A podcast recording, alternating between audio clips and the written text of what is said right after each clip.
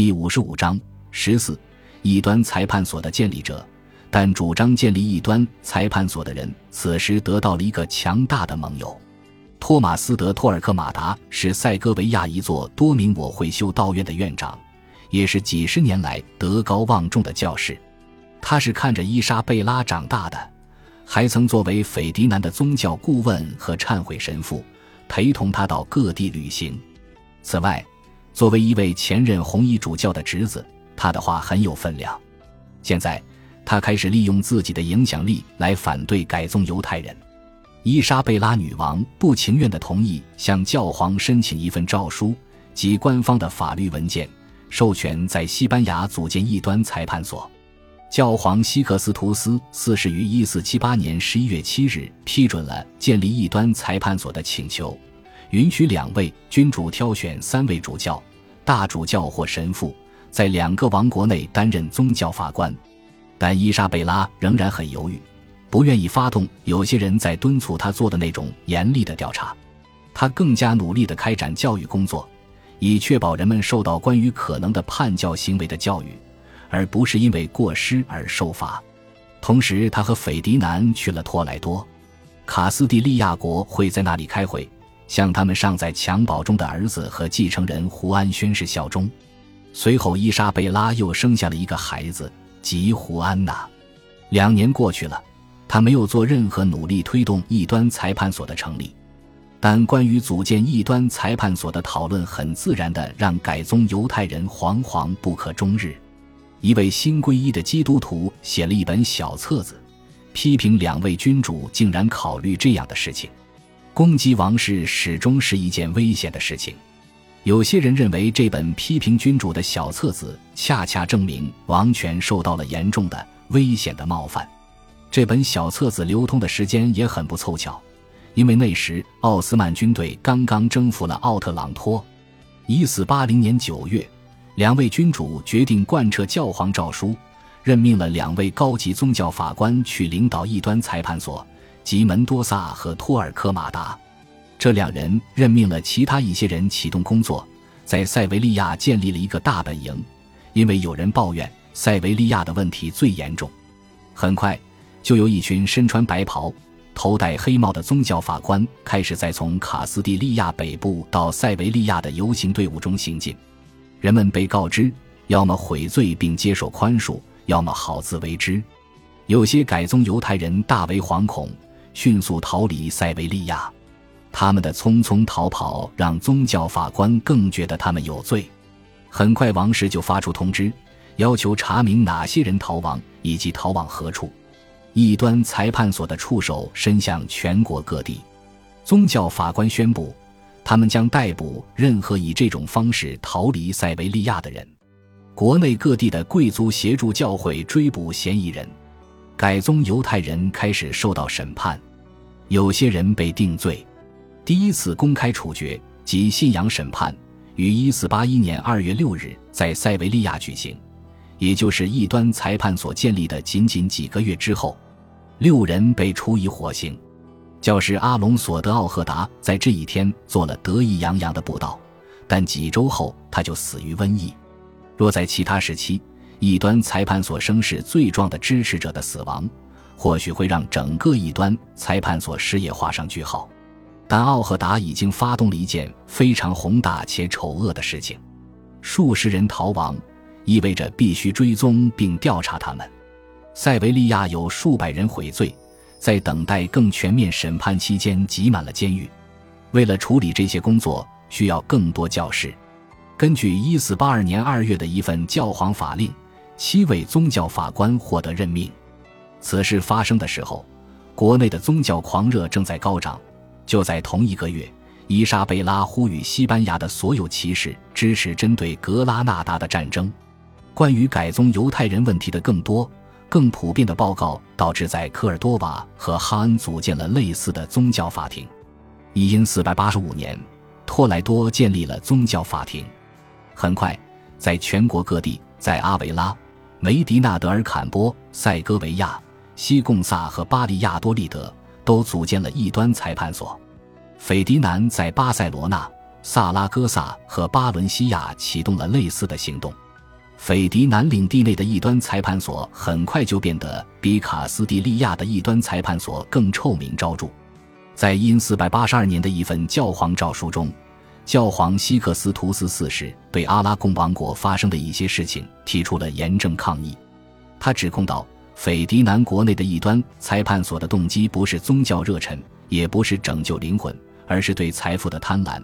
很多真正的虔诚的基督徒，由于敌人。竞争对手、奴隶和更加低贱和不恰当的人的证词，在没有任何合法证据的情况下，就被投入世俗监狱，遭到刑讯，被谴责为异端分子，剥夺财产，交给世俗当局处死。这些恶行危害人的灵魂，立下了有害的恶例，令人作呕。斐迪南迅速作出回应，说他对教皇竟然被上述改宗犹太人的持续不断。奸诈狡猾的劝导而蒙蔽感到震惊，并警告教皇，所以要多加小心，不要继续追究此事。几周后，教皇就退缩了。但在斐迪南的王国，公民继续反对异端裁判所。很多人觉得他的程序不公正，违反了传统的法律。在萨拉戈萨附近的特鲁埃尔发生了反对异端裁判所的起义，但被军队镇压下去。一四八五年九月十五日夜间，宗教法官佩德罗·阿维斯在萨拉戈萨大教堂祭坛前祈祷时被刺客戳死。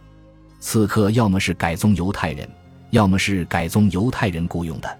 这起暗杀让改宗犹太人的命运更糟糕了，因为阿维斯是在跪着祈祷时被杀的，因此很快就被视为一位圣徒。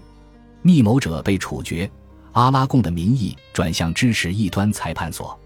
每一个新的宗教法庭在启动的时候，会发布恩典敕令，呼吁信徒前来悔罪并得到宽恕。他们被告知，如果他们真诚的悔改，就会得到宽恕；但如果冥顽不灵，他们的罪孽迟早会被揭露，那时受到的惩罚会更严酷。梵蒂冈历史学家萨巴蒂尼相信。伊莎贝拉女王和红衣主教门多萨希望用这个程序来劝导人们回到教会的怀抱，而避免流血。但恩典敕令的执行导致更多人受到指控，很多人主动来寻求赦免，忏悔自己的异端罪行。但要证明他们的真诚，悔罪的人必须告发其他仍然在遵循犹太教规矩的人。如果他们告发别人，就可能让别人受到恐怖的折磨。或许会死亡。如果他们不告发别人，他们的悔罪就被认为是不完整的、不真诚的。萨巴蒂尼写道：“这些可怜的叛教者发现自己腹背受敌，他们要么可耻的背叛那些他们知道还在信奉犹太教的同胞，要么不仅承受火星的残酷死亡，而且还被没收财产。他们的儿女将沦为乞丐。如果一个人犯了以下错误之一。”就会被认为是伪基督徒，声称弥赛亚还没有降临，说摩西的律法和耶稣基督的一样好，遵守犹太教的安息日，在那一天穿干净衬衫，或者在星期五晚上避免劳动，遵循犹太教的饮食规矩，大斋戒期间吃肉，遵守以斯帖斋戒或犹太教要求的其他斋戒，背诵大卫王诗篇十不说荣耀归于圣父、圣子与圣灵这一句。在生孩子之后的四十天里，不去教堂做礼拜，为自己的孩子行割礼或给他们取希伯来名字，按照犹太教的习俗结婚，在开始长途旅行之前举办告别晚宴，携带犹太教的宗教器具，临死前将脸转向墙壁，用温水清洗尸体，用犹太教的习俗哀悼死者，在犹太教墓的埋葬死者。当然，上述行为可能是改宗犹太人的家庭习惯。而没有刻意的宗教意义，其中有些在传统的基督徒家庭也很常见。这意味着，即便那些根本不是异端分子的人，即便那些最虔诚的天主教徒，也可能被判有罪。西班牙历史学家胡安·安东尼·奥略伦特研究了文献资料，认为上述法规在制定时就带有刻意的恶毒，是为了尽可能广地撒网，抓捕尽可能多的人。有些宗教法官的工作狂热非常惊人，在有些案例中，为了给处决犯人的决定辩护，异端裁判所给出了滑稽可笑的说法。中世纪一个流传很久的民间传说是，犹太人会绑架并杀死基督徒婴儿，这是对耶稣基督之死的恐怖重演。这时，西班牙出现了一个故事，主人公是一个被称为拉瓜尔迪亚圣婴的孩子。据说他在这样一起牺牲仪式中被犹太人杀害。